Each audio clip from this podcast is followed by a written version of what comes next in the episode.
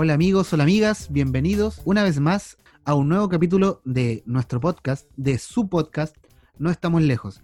Quiero partir agradeciendo, como lo hicimos el capítulo anterior, a todas las personas que nos han apoyado, a todas las personas que han compartido este programa y a la otra persona que hace posible este programa. ¿Se imaginan yo aquí hablando solo 40 minutos?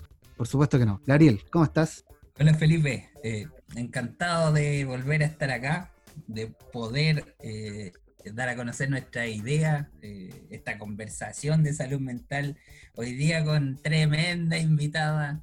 Y por supuesto me sumo 100% a lo que dijiste respecto al agradecimiento que, que tenemos que dar a nuestra gente, a la gente que nos está escuchando, que está difundiendo, cada vez son más, se van sumando, así que muy, muy, muy, muy agradecido y espero que sigamos eh, así, eh, que en algún momento podamos tener una audición fiel y, que podamos contribuir con un granito de arena a las conversaciones de salud mental eh, para todas las personas. Sí, efectivamente, como lo, como lo conversamos al final del último capítulo, hoy día toca hablar sobre Adele y las constantes crisis de pánico, oye, crisis de angustia y pánico escénico que ella a lo largo de su vida musical ha presentado y ha expuesto en distintas entrevistas. Estoy seguro que será un gran capítulo. Así que no los hacemos esperar más y aquí comienza un nuevo capítulo de No estamos lejos. Bueno, como en todos los capítulos, Gabriel, hacemos la misma dinámica. Hoy día también quiero presentarte unas estadísticas sobre eh, la temática que nos convoca principalmente, que es la crisis de pánico. Y quiero contarte que la encuesta nacional de salud del año 2016-2017 indicó que el 6,5% de la población, es decir, un poco más de un millón de personas, ha sufrido alguna vez este problema o lo sufre constantemente.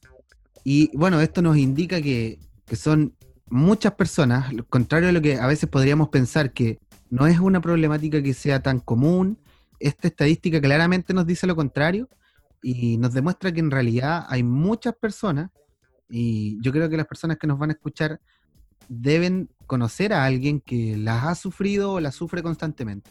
¿Qué opinas de, de esta reveladora estadística? Sí, efectivamente es muy alta. Como siempre hemos dicho, los problemas de salud mental en, nuestro país son realmente alarmantes, entre ellos lo que nos convoca en este momento, que son las crisis de ansiedad, las crisis de pánico. Y es lamentable porque efectivamente la gente que las vive eh, las sufre de una manera sumamente compleja. En algún momento, con temor a contarlo, y después mm. cuando, cuando ya están decididos a hacerlo, a veces no reciben el apoyo que ellos esperan. Mm. Porque muchas veces van al médico, al cardiólogo, o eh, van a otro especialista o a un médico general y les dicen que efectivamente no tienen nada. Entonces, eh, la persona se siente un poco desamparada ante sus síntomas. Y eso es, tremendo, es tremendo poder vivir como con esta sensación de muerte, lidiar con eso y sin que los demás le tomen la atención que realmente necesita la situación. Claro, y investigando sobre esto me tocó ver hartos videos de, de personas que sufren esta problemática y la gran mayoría decía que pasaba algo en su familia o en sus cercanos que o no le creían o que ellos pensaban que esta era una invención o era como casi una pataleta de un niño chico. Entonces, también eso nos da para pensar y nos da como para preguntarnos el cómo nosotros o qué tan preparados estamos nosotros como para mm, afrontar la situación que un familiar, un cercano, un amigo esté viviendo. O sea, en el fondo, como tú dices, efectivamente hay personas que lidian con estos pensamientos de muerte que más adelante vamos a, explicar a fondo por qué hablamos de estos pensamientos de muerte. Y al final pasa que las personas que los rodean no los contienen o no los acompañan en este sentir que están viviendo. Efectivamente, Felipe. Entonces termina siendo algo absolutamente desesperante. Eh, además, eh, que la gente no sabe cómo actuar. Los que están alrededor de la persona que está sufriendo esta sintomatología, no sabe cómo actuar. Porque efectivamente, después de, que le dijeron que no tiene problemas físicos, ¿cierto? Que no va a morir quizás de, un paro cardíaco o de otro tipo de, enfermedad similar, lamentablemente no los preparan como actuar. Y ahí tenemos una brecha sumamente importante en las personas de salud también, eh, en los profesionales médicos que reciben este tipo de consultas. ¿Qué hacer? Muchas veces hacen la derivación. A mí me han llegado muchos pacientes, muchas pacientes con derivación médica, que es sumamente importante, pero cuando los reciben no saben muy bien qué hacer. Así que va a ser sumamente interesante lo que estamos abordando hoy día, Felipe. Sí, y bueno, hay todo un tema en torno también al cómo las atenciones de lo estrictamente médico van interfiriendo en, como tú dices, si llega o no llega un paciente con un psicólogo o con un psicoterapeuta, porque muchas veces, claro, dicen, no, usted no tiene nada, usted no tiene nada, puede ser estrés, pero no se detienen a pensar en el, ¿será algo más? Y yo creo que eso es lo que nosotros como, podcast, como programa, también eh, tratamos de incentivar un poco, dar esta conciencia sobre que muchas veces hay algo más. Hay algo más profundo que, ese dolor en el pecho, hay algo más profundo que ese llanto. Y, y por eso también reiteramos la importancia, creo yo, de esta instancia y ojalá muchos otros profesionales se sumaran a iniciativas como esta. Sí, sí, sí, sí. De hecho, eh, me hace mucho sentido lo que dices, porque está bien, el, médico no necesariamente tiene que hacer una psicoterapia, no es esa su labor, pero sí puede eh, psicoeducar a las personas eh, que rodean al, al, paciente que va a la consulta para saber qué hacer. Y así que esta conversación espero que le pueda llegar a, a, a otros profesionales y por supuesto, como siempre, a toda la gente que tenemos invitada para que también sepa qué hacer en situaciones así. Y bueno, tocando este tema, es sumamente importante que el día de hoy hablemos de una extraordinaria cantante. Así es. Multiinstrumentista, con un montón de premios, con una voz privilegiada y que incluso tiene un Oscar y tres récords Guinness. No me preguntes cuáles porque no los recuerdo, pero ella es la gran diosa Adele. Adele, como lo decía, tiene 156 premios en su haber, tiene tres récords Guinness y un Oscar, o sea, tiene una carrera pero brillante. Ella como artista aparte. Tremenda. Es espectacular, o sea, una voz que cautiva y, su presencia en el, en el escenario. O sea, uno no se imaginaría que Adele sufre crisis de pánico, de pánico escénico y eh, altos niveles de ansiedad antes de entrar a un concierto, o sea, antes de subirse al escenario, esta grandiosa artista sufre todas estas problemáticas que ella misma la ha referido en alguna entrevista. Y yo la verdad jamás lo pensé hasta que se nos planteó la idea de este, de este capítulo. ¿Tú qué dices, Gabriel? ¿Alguna vez la habías escuchado algo como esto? Mira, en realidad las crisis de pánico eh, se pueden dar en cualquier persona, en cualquier contexto. Aquí no hay una discriminación social.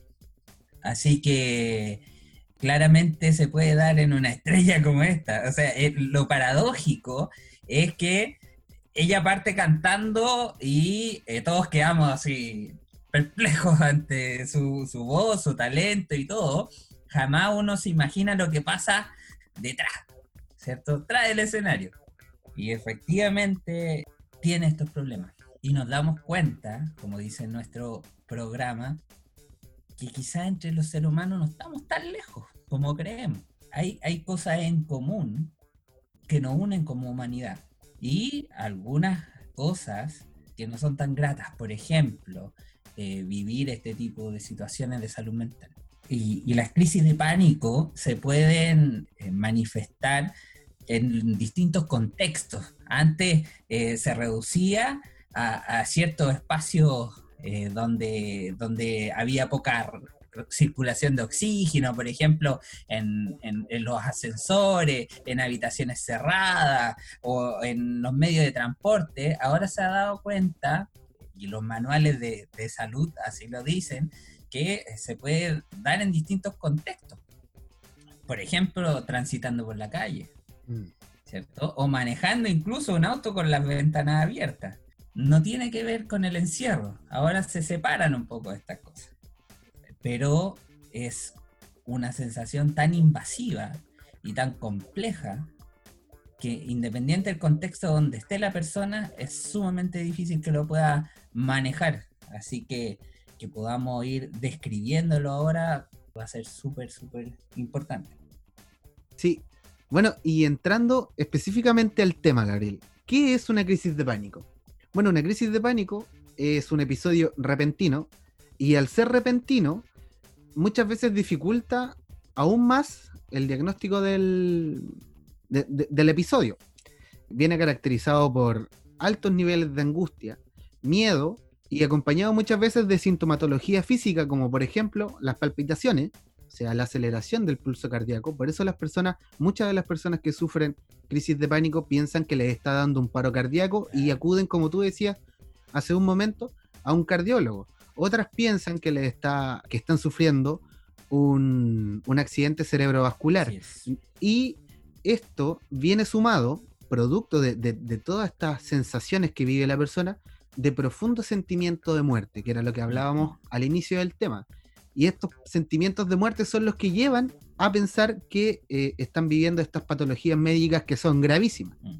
Y esa es una de las cosas más importantes, creo yo, y más diferenciadoras de la crisis de pánico, que es el profundo pensamiento de la persona que se va a morir. ¿Qué opinas sobre eso? ¿Qué tienes para decir sobre eso? Bueno, eh, complementar un poco eh, los síntomas que dices tú. Eh, hay muchas personas que, tienen como esta sensación o, estos deseos de salir arrancando. Exactamente. Porque no saben lo que le está pasando. Entonces, es como que quisieran correr, salir del lugar no sé, a veces sentir esa aceleración de la respiración, tener este sudor frío y por supuesto esta sensación tremenda de miedo es complejísimo, complejísimo. A mí no me ha tocado vivirlo directamente, pero cuando me lo expresan las personas que, le, eh, que han tenido este tipo de síntomas, es tremendo. O sea, llegar a la consulta y que te digan, Gabriel, me quiero morir, siento que me voy a morir. Es tremendo, es tremendo, independiente de que no ocurra. Exactamente. O sea, tener esa sensación, tener ese pensamiento, tener esa idea y esa emoción de muerte es tremenda es tremenda porque va en contra de la naturaleza del ser humano.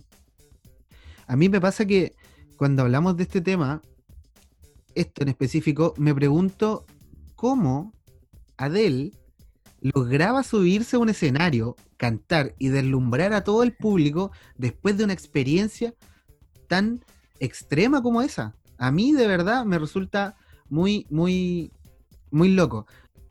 Te voy a contar, bueno, tú sabes, eh, a mí me gusta mucho la música, toco varios instrumentos y en la universidad me tocó presentarme frente a todos los cursos de mi carrera, todos los cursos de trabajo social, de esa promoción. Y no sé, habrán unas 500, 600 personas aproximadamente habían ese día. Y 4 de la tarde, imagínatelo, 4 de la tarde, yo me subo al escenario, me presentan, me subo y lo primero que digo es buenas noches. O sea, es el, miedo en sí mismo de subirse a un escenario, la ansiedad que genera en sí misma subirse a un escenario, es tremenda. Y ella, que eso es lo que a mí más, eh, me llama la atención, ella lo logra y, y deslumbra después de una crisis de pánico. ¿Por qué? ¿Cómo, ¿Cómo tendrá? Bueno, entiendo que todas las personas reaccionamos distintos frente a las presiones del contexto y a las presiones del entorno. Pero, ¿por qué crees tú que, ella logra hacerlo tan bien después de una experiencia, como ya dije, tan extrema como una crisis de pánico? Bueno, eh, de partida ella es fantástica en lo que hace. Eh, ella no olvida que es talentosa. Claro. Sin embargo, le deben pasar otras problemáticas que no tienen que ver con el mismo escenario. No creo que ella tenga un temor escénico, porque cuando mm. lo hace, lo hace tremendo, ¿cierto? Y cuando uno tiene ese pavor escénico, en el escenario queda en blanco y no hace nada.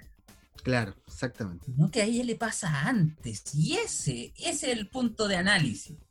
Entendiendo que, por ejemplo, ella tiene, ha tenido una vida relativamente compleja, pero que se puede dar en cualquier, eh, cualquier ciudadano puede tener una vida así, ¿cierto? Que su papá eh, se fue eh, cuando ella tenía dos años, mm. se crió con su mamá, con su mamá que fue la figura de apego, seguro o no, no lo sabemos, pero la figura de apego durante toda su infancia y adolescencia que eh, se tuvo que mudar de un lugar a otro, que tuvieron problemas económicos, ¿cierto? Exactamente. Les tocó vivir situaciones sumamente complejas. Ellas dos, una mamá potente, que le empezó a mostrar la música, que le empezó a mostrar cómo sobrevivir. Y Adele empezó conjunto a esta mamá potente a crecer a crecer, a desarrollarse. Pero en algún momento, Adele tiene que estar sola, sin esa figura potente. Figura internacional, reconocida por todos. O sea, 150 premios. ¿Quién gana 150 premios? Adele. Pero está sin su mamá en el escenario. Tuvo una pareja, ¿cierto? Esa eh, una, pareja que terminó de manera tortuosa, escandalosa, porque él le pidió mucho dinero. Sí, sí, que llegaran a arreglo económico incluso. Exacto, exacto. Y de manera pronta tuvo otra pareja que parece que proyectaba su vida. Era mayor que ella, él ya tenía un matrimonio anterior, Adele trató de ocultarlo constantemente porque no le gustaba que se conociera su vida privada y, era bastante interesante eso. Pero sin embargo, él era muy importante en la vida porque terminó siendo su manager. Claro. Entonces tenía a esta pareja que estaban siempre unidos, siempre. Pero en el escenario no pasa eso. Claro, es ella frente al mundo, digamos. Así es. Entonces quizás podríamos explicar una hipótesis solamente, pero esta separación, con, esta separación algo le pasa. Algo le pasa. O sea, ¿por qué cada vez que se iba a enfrentar a un escenario sola, le pasaba esta situación?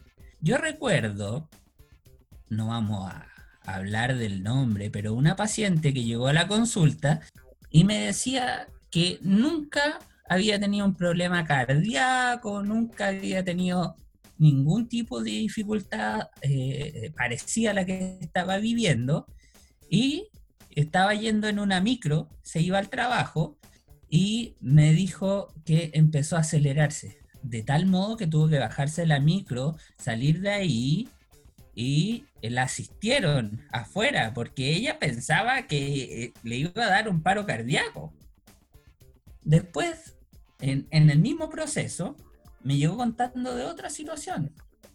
De nuevo, en otra micro. Pero en el mismo contexto. Se bajó, de nuevo la asistieron y yo le pregunté qué le pasó en ese momento. Y ella me, y ella me contó que le dijo eh, que llamaran a su marido y yo le pregunté, no así, pero el contexto era, ¿por qué a tu marido y no a una ambulancia? Si tú pensabas que te ibas a morir. Qué buena pregunta, qué buena pregunta. Y ella me respondió, no lo sé. Entonces, tú planteas que hay una conexión directa, Gabriel, entre el sentimiento de soledad de una persona o el sentimiento de abandono que puede sentir una persona con las crisis de pánico. No sé si es soledad, eh, desamparo, ¿cierto? Pero imagínate, yo estoy hablando, esta persona que te cuento, que iba en el bus, tenía relativamente éxito en la vida. Tenía un auto, pero no le gustaba manejarlo. Lo manejaba solo los fines de semana con su esposo. Pero el, los días de semana ella se iba en bus porque viajaba un tramo relativamente eh, lejos, pero nunca antes le había pasado. Y de repente le empezó a pasar.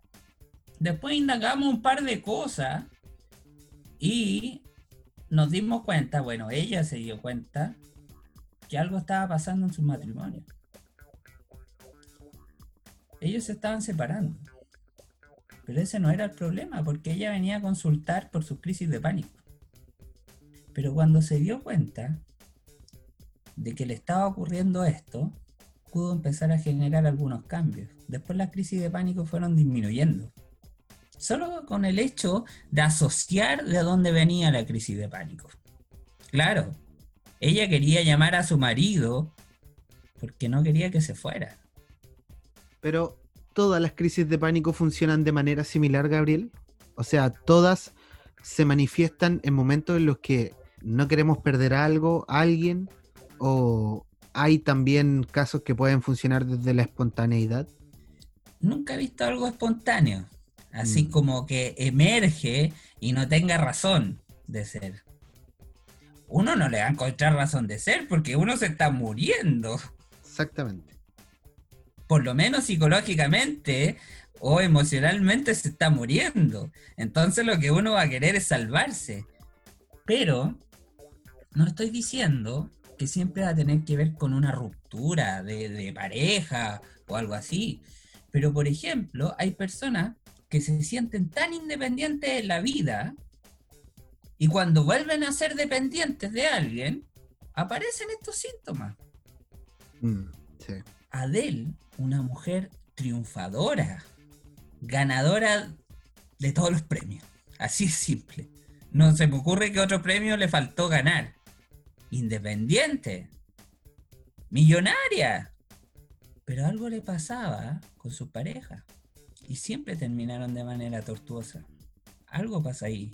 Todos tenemos problemas. Y a todos nos puede pasar. Sin ir más lejos. Cuando me tocó volver a la casa en algún momento, si bien yo no manifesté crisis de pánico, por distintas dificultades de la vida, me sentí nuevamente como una persona dependiente a la casa de mi viejo. Y eso que me trataban muy bien. Pero hay personas que pasar de ser tan resueltas, tan independientes, llegar a depender de un otro, es sumamente complejo. Y eso me provoca un desbalance emocional, psíquico, eh, en todos los sentidos. ¿Por qué no manifestar una crisis de pánico? Hay personas que son más ansiosas que otras. ¿Cierto? Hay otras personas que van a atender más a la depresión, pero hay personas que manifiestan estos síntomas de ansiedad. Entonces es sumamente importante reconocer de dónde viene. Y ahí hay distintas formas de hacerlo, por supuesto, hay distintos caminos y hay eh, terapias que van a enfocarse netamente en el síntoma, tratando de bajar los niveles de ansiedad, enseñándole cómo eh, las personas pueden relajarse, respirar, muy bien. Y puede incluso resultar. No digo que no esté bien. Sin embargo, tal vez el problema no se resolvió. Y como lo hemos visto en los capítulos anteriores, si bien hemos hablado de otras temáticas de consumo de sustancias, eh, eh, de, de intento suicida, de lo que sea, cuando no resolvemos el problema real, a veces emergen otros problemas. Y bueno, antes que nos introduzcamos en, en, el tema de cómo podemos tratar una crisis de pánico, yo quisiera que conversáramos en torno al hecho de las distintas configuraciones de personalidad que tenemos todas las personas. porque yo creo que ahí es donde radica el, el aspecto necesario de una persona para que desarrolle, para que termine o no termine desarrollando una crisis de pánico. Como tú decías, hay, hay personas que son más propensas a la depresión, otras más propensas a la ansiedad, y es efectivamente eso lo que si nosotros quisiéramos como hacer un tratamiento en torno a las crisis de pánico, primero hay que entender que la crisis de pánico funciona como un síntoma, como ya lo hemos dicho, de cosas que podrían estar perjudicándonos en nuestra mente, por ejemplo, y tenemos que preguntarnos qué es lo que realmente queremos solucionar. Si queremos solucionar la crisis de pánico o queremos identificar, como tú decías, la problemática en lo profundo de nuestro consciente, inconsciente, que está favoreciendo para que estas crisis de pánico se desarrollen. Claro, ahí estamos en un tremendo dilema, porque efectivamente hay tantas corrientes de la psicología o, médicas eh, que pueden apuntar de distintas formas a resolver el problema. Yo creo y adhiero a que hay que ver en la profundidad del síntoma como bien dices tú, las crisis de pánico terminan siendo un síntoma de un problema profundo que no se ve. El tema es que cómo podemos promover que la gente pueda ver lo que está detrás de ese síntoma, si ese síntoma le permite seguir viviendo. A veces el ser humano tolera más un síntoma, ya sea de depresión, una obsesión, ya sea una crisis de ansiedad, lo que fuere, más que el problema que está de fondo, por ejemplo, una separación, o por ejemplo, un, el sentimiento de soledad, o cuando el adolescente se da cuenta que los papás quizás no lo quieren tanto, o cualquier, cualquier situación que es tremendamente dolorosa cuando nos sentimos desamparados, cuando no estamos viendo el problema que tiene uno en la vida. Y me hace muchísimo sentido y me recuerda también a lo que conversamos en el capítulo anterior, cuando yo, cuando yo te planteé el hecho de que qué es lo que siente o qué es lo que sentiría actualmente el papá de Amy Winehouse, sabiendo, no sé si recuerdas cuando yo te comenté, sabiendo todo lo que disminuyó, todo lo que minimizó el consumo de alcohol. Mm. Y claro, me hace mucho sentido lo que estamos conversando ahora, porque efectivamente para él, para su estructura de personalidad, era más fácil minimizar eso, tal vez que aceptar que no estaba siendo tan buen padre. Muy buen ejemplo. Y si lo llevamos a un caso más concreto, o sea, un padre o una madre podría perfectamente desconfigurarse totalmente al darse cuenta que no está cumpliendo su rol de manera, de manera correcta, de manera adecuada. O sea, tal vez esa misma culpabilidad podría, como, como te digo, eh, llevar a que una persona se desorganice, pero de una manera brutal. Así es, tremendo ejemplo, Felipe, tremendo ejemplo. Y efectivamente, eso es lo que quería decir. A veces darnos cuenta del problema principal nos permite o nos provoca una desorganización tal que a veces no es viable. O sea, eh, se desestructura nuestra personalidad nuestro ser, nuestro yo, como queramos decirle, nuestra mente, pongámosle el nombre que, queramos. El tema es que detrás, cuando nos empezamos a dar cuenta de eso que está atrás, es mejor seguir con esto. O sea, eso es lo que hace nuestra mente, tratar de, de que podamos mantenernos de alguna manera en una estructura tolerable para el ser humano. Si por eso la gente no se muere. Por eso la persona no se muere cuando tiene una crisis de pánico. Pero eso no quiere decir, y ojo, y eso que se entienda, yo no quiero decir que esto no sea grave y que no sea difícil. O sea, es sumamente complejo y tremendo padecer una crisis de pánico. Tremendo. Lo mismo que una depresión. Lo mismo que eh, una compulsión, ¿cierto? Las personas que, por ejemplo, van al, al, baño y se tienen que lavar 25 veces las manos antes de salir a la calle, o que tienen que ir a cortar el gas, ¿cierto? Y se devuelven y abren, que no les permite vivir tranquilos. O sea, es tremendo. Pero para atrás hay una carga muy compleja.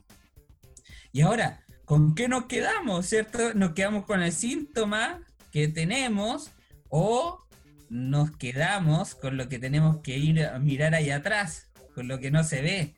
Es ahí el dilema. Por eso es importante consultar, por eso es importante ir a terapia, por eso es importante que la gente que está al lado de estas personas que tienen distintos problemas y que todos los hemos tenido en algún momento, nos apoyen.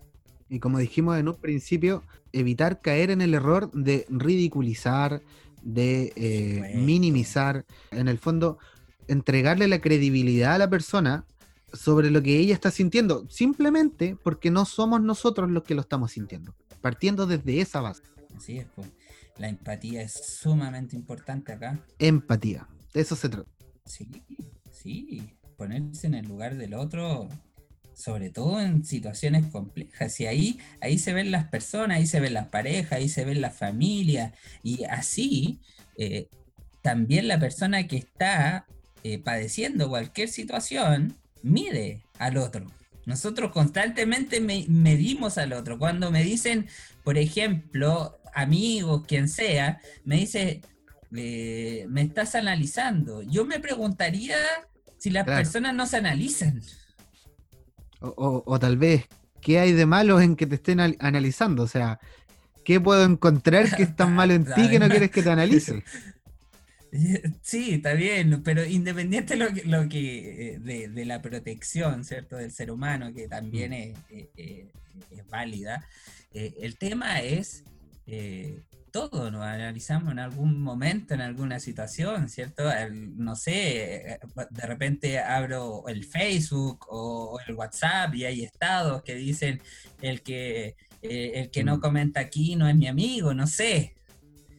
En, algún momento eh, estamos probando la amistad del otro, en algún momento estamos probando el cariño del otro, en algún momento estamos eh, también interpretando al otro y hay un proceso más complejo todavía, que es cuando yo interpreto lo que otro, el otro interpreta de mí. Es el proceso más complejo de todo. Y ahí es donde muchas veces también se generan estos errores de interpretación y empiezan los conflictos en, los grupos de pares, en la familia, en, las parejas, etcétera. Porque, claro, esta interpretación propia sobre lo que el otro interpreta sobre mí, de partida, si se topa con una, con una, con una personalidad que sea principalmente insegura, va a generar problemáticas. Va, va a generar problemáticas principalmente en el cómo nosotros nos relacionamos con esta persona, eh, con este círculo, con esta institución misma. Y como te decía, en el fondo eso es lo que muchas veces nos lleva a tener serios problemas por ejemplo, de comunicación o de relación con nuestro entorno, ya sea social, nuestro entorno familiar y eh, con nosotros mismos también muchas veces.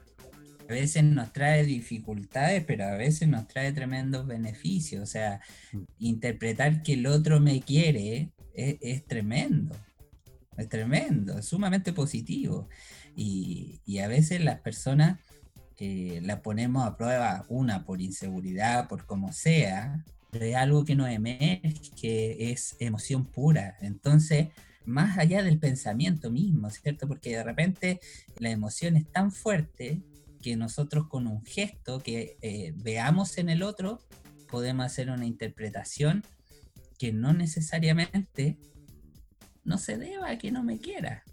Y ahí ese proceso es sumamente complejo, por eso es muy importante que las personas conversen.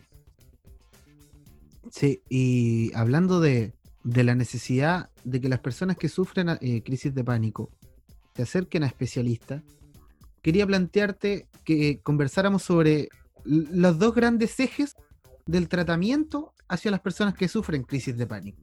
Que una es la farmacología y la otra es la terapia psicológica.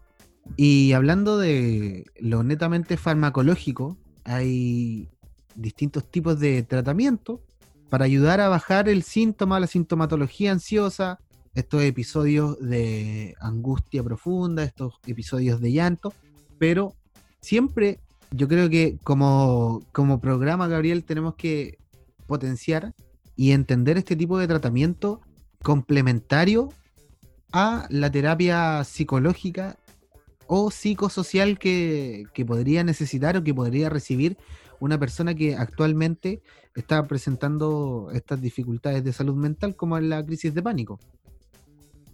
Sí, efectivamente, y, complementario aún, y quizás lo más importante, es como la entrega de amor de la familia, de la gente que está acompañando a las personas, de los compañeros de trabajo, de cualquier persona que esté visualizando, ¿cierto? Cuando el mismo ejemplo de esta persona que bajaba de la micro y habían personas que lo asistían sin conocerla, yo lo encuentro maravilloso. Y eso es una forma de apoyar tremenda, que nosotros los profesionales no necesariamente podemos brindar. El calor humano se vive en todos los lugares. Así que eh, eh, lo que puede hacer la familia es súper, súper, súper, súper importante, quizás lo más importante. Lo demás, eh, el resto, lo podemos aportar nosotros pero la gran parte lo aporta los seres más cercanos, los seres más queridos, las personas que pueden proteger constantemente y de manera diaria. Gabriel, y bueno, para finalizar el buen capítulo que hemos tenido el día de hoy, me gustaría que habláramos un momento de algunos tips que podrían servir para disminuir la sintomatología específica de las crisis de pánico. Entendiendo que esto, por supuesto, no es la cura, que esto, por supuesto, no va a ser la, solución definitiva, sino que más, bien va a ser una eh, solución momentánea, pero quisiéramos que eh, las personas que nos pueden escuchar y que en algún momento se han sentido o que actualmente presentan eh, crisis de pánico, pudieran tenerlas presentes. Y el primero de todos es que una persona cuando está en un episodio de crisis de pánico debe respirar profundo y lento. Esa es la principal. ¿Por qué? Porque entendemos que la, como lo dijimos al principio, la respiración y el pulso se aceleran. Es sumamente importante que la persona logre identificar qué es lo que le está sucediendo y mantener una respiración pausada y profunda. Exacto. Si se encuentra esta persona en lugares donde haya multitudes o aglomeraciones de personas, siempre eh, lo principal sería salir de ese lugar y buscar un lugar más apartado, tal vez un lugar más tranquilo. Ojalá pidiendo un acompañamiento de alguien, si está con alguien, que esa persona lo acompañe para que lo pueda asistir igual. Efectivamente. Y también otro tips que podemos entregar es tratar de concentrarse en la idea yo entiendo que este punto puede ser un poco difícil, pero tratar de concentrarse en la idea de que nada tan grave sucederá realmente. Que este, este pensamiento sobre la muerte y este pensamiento sobre estas cosas terribles eh, es muy, muy, muy probable que no vayan a suceder. Entonces, siempre tener presente el autodiagnóstico, por decirlo de alguna manera, y entender que lo que estamos viviendo en ese momento es una crisis de pánico y no un paro cardíaco, por ejemplo. Claro, para no elevar la sintomatología sobre todo. Tratar en lo posible, entendiendo que la dificultad es extrema, tratar de mantener la calma es súper importante. Quizá tener pensado eh, algún tipo de pensamiento que a nosotros nos relaje en, en, el momento que estemos viviendo la crisis. No sé, si a mí me relaja eh, ver la imagen de una paloma, eh, no sé, andar trayéndola en el celular, o eh, quizás tener una pulsera, un amuleto que me recuerde ciertos momentos de tranquilidad en la vida para poder mirarla y quizás echarle un vistazo. Teniendo en cuenta que es muy difícil, quizás esto les podría servir también.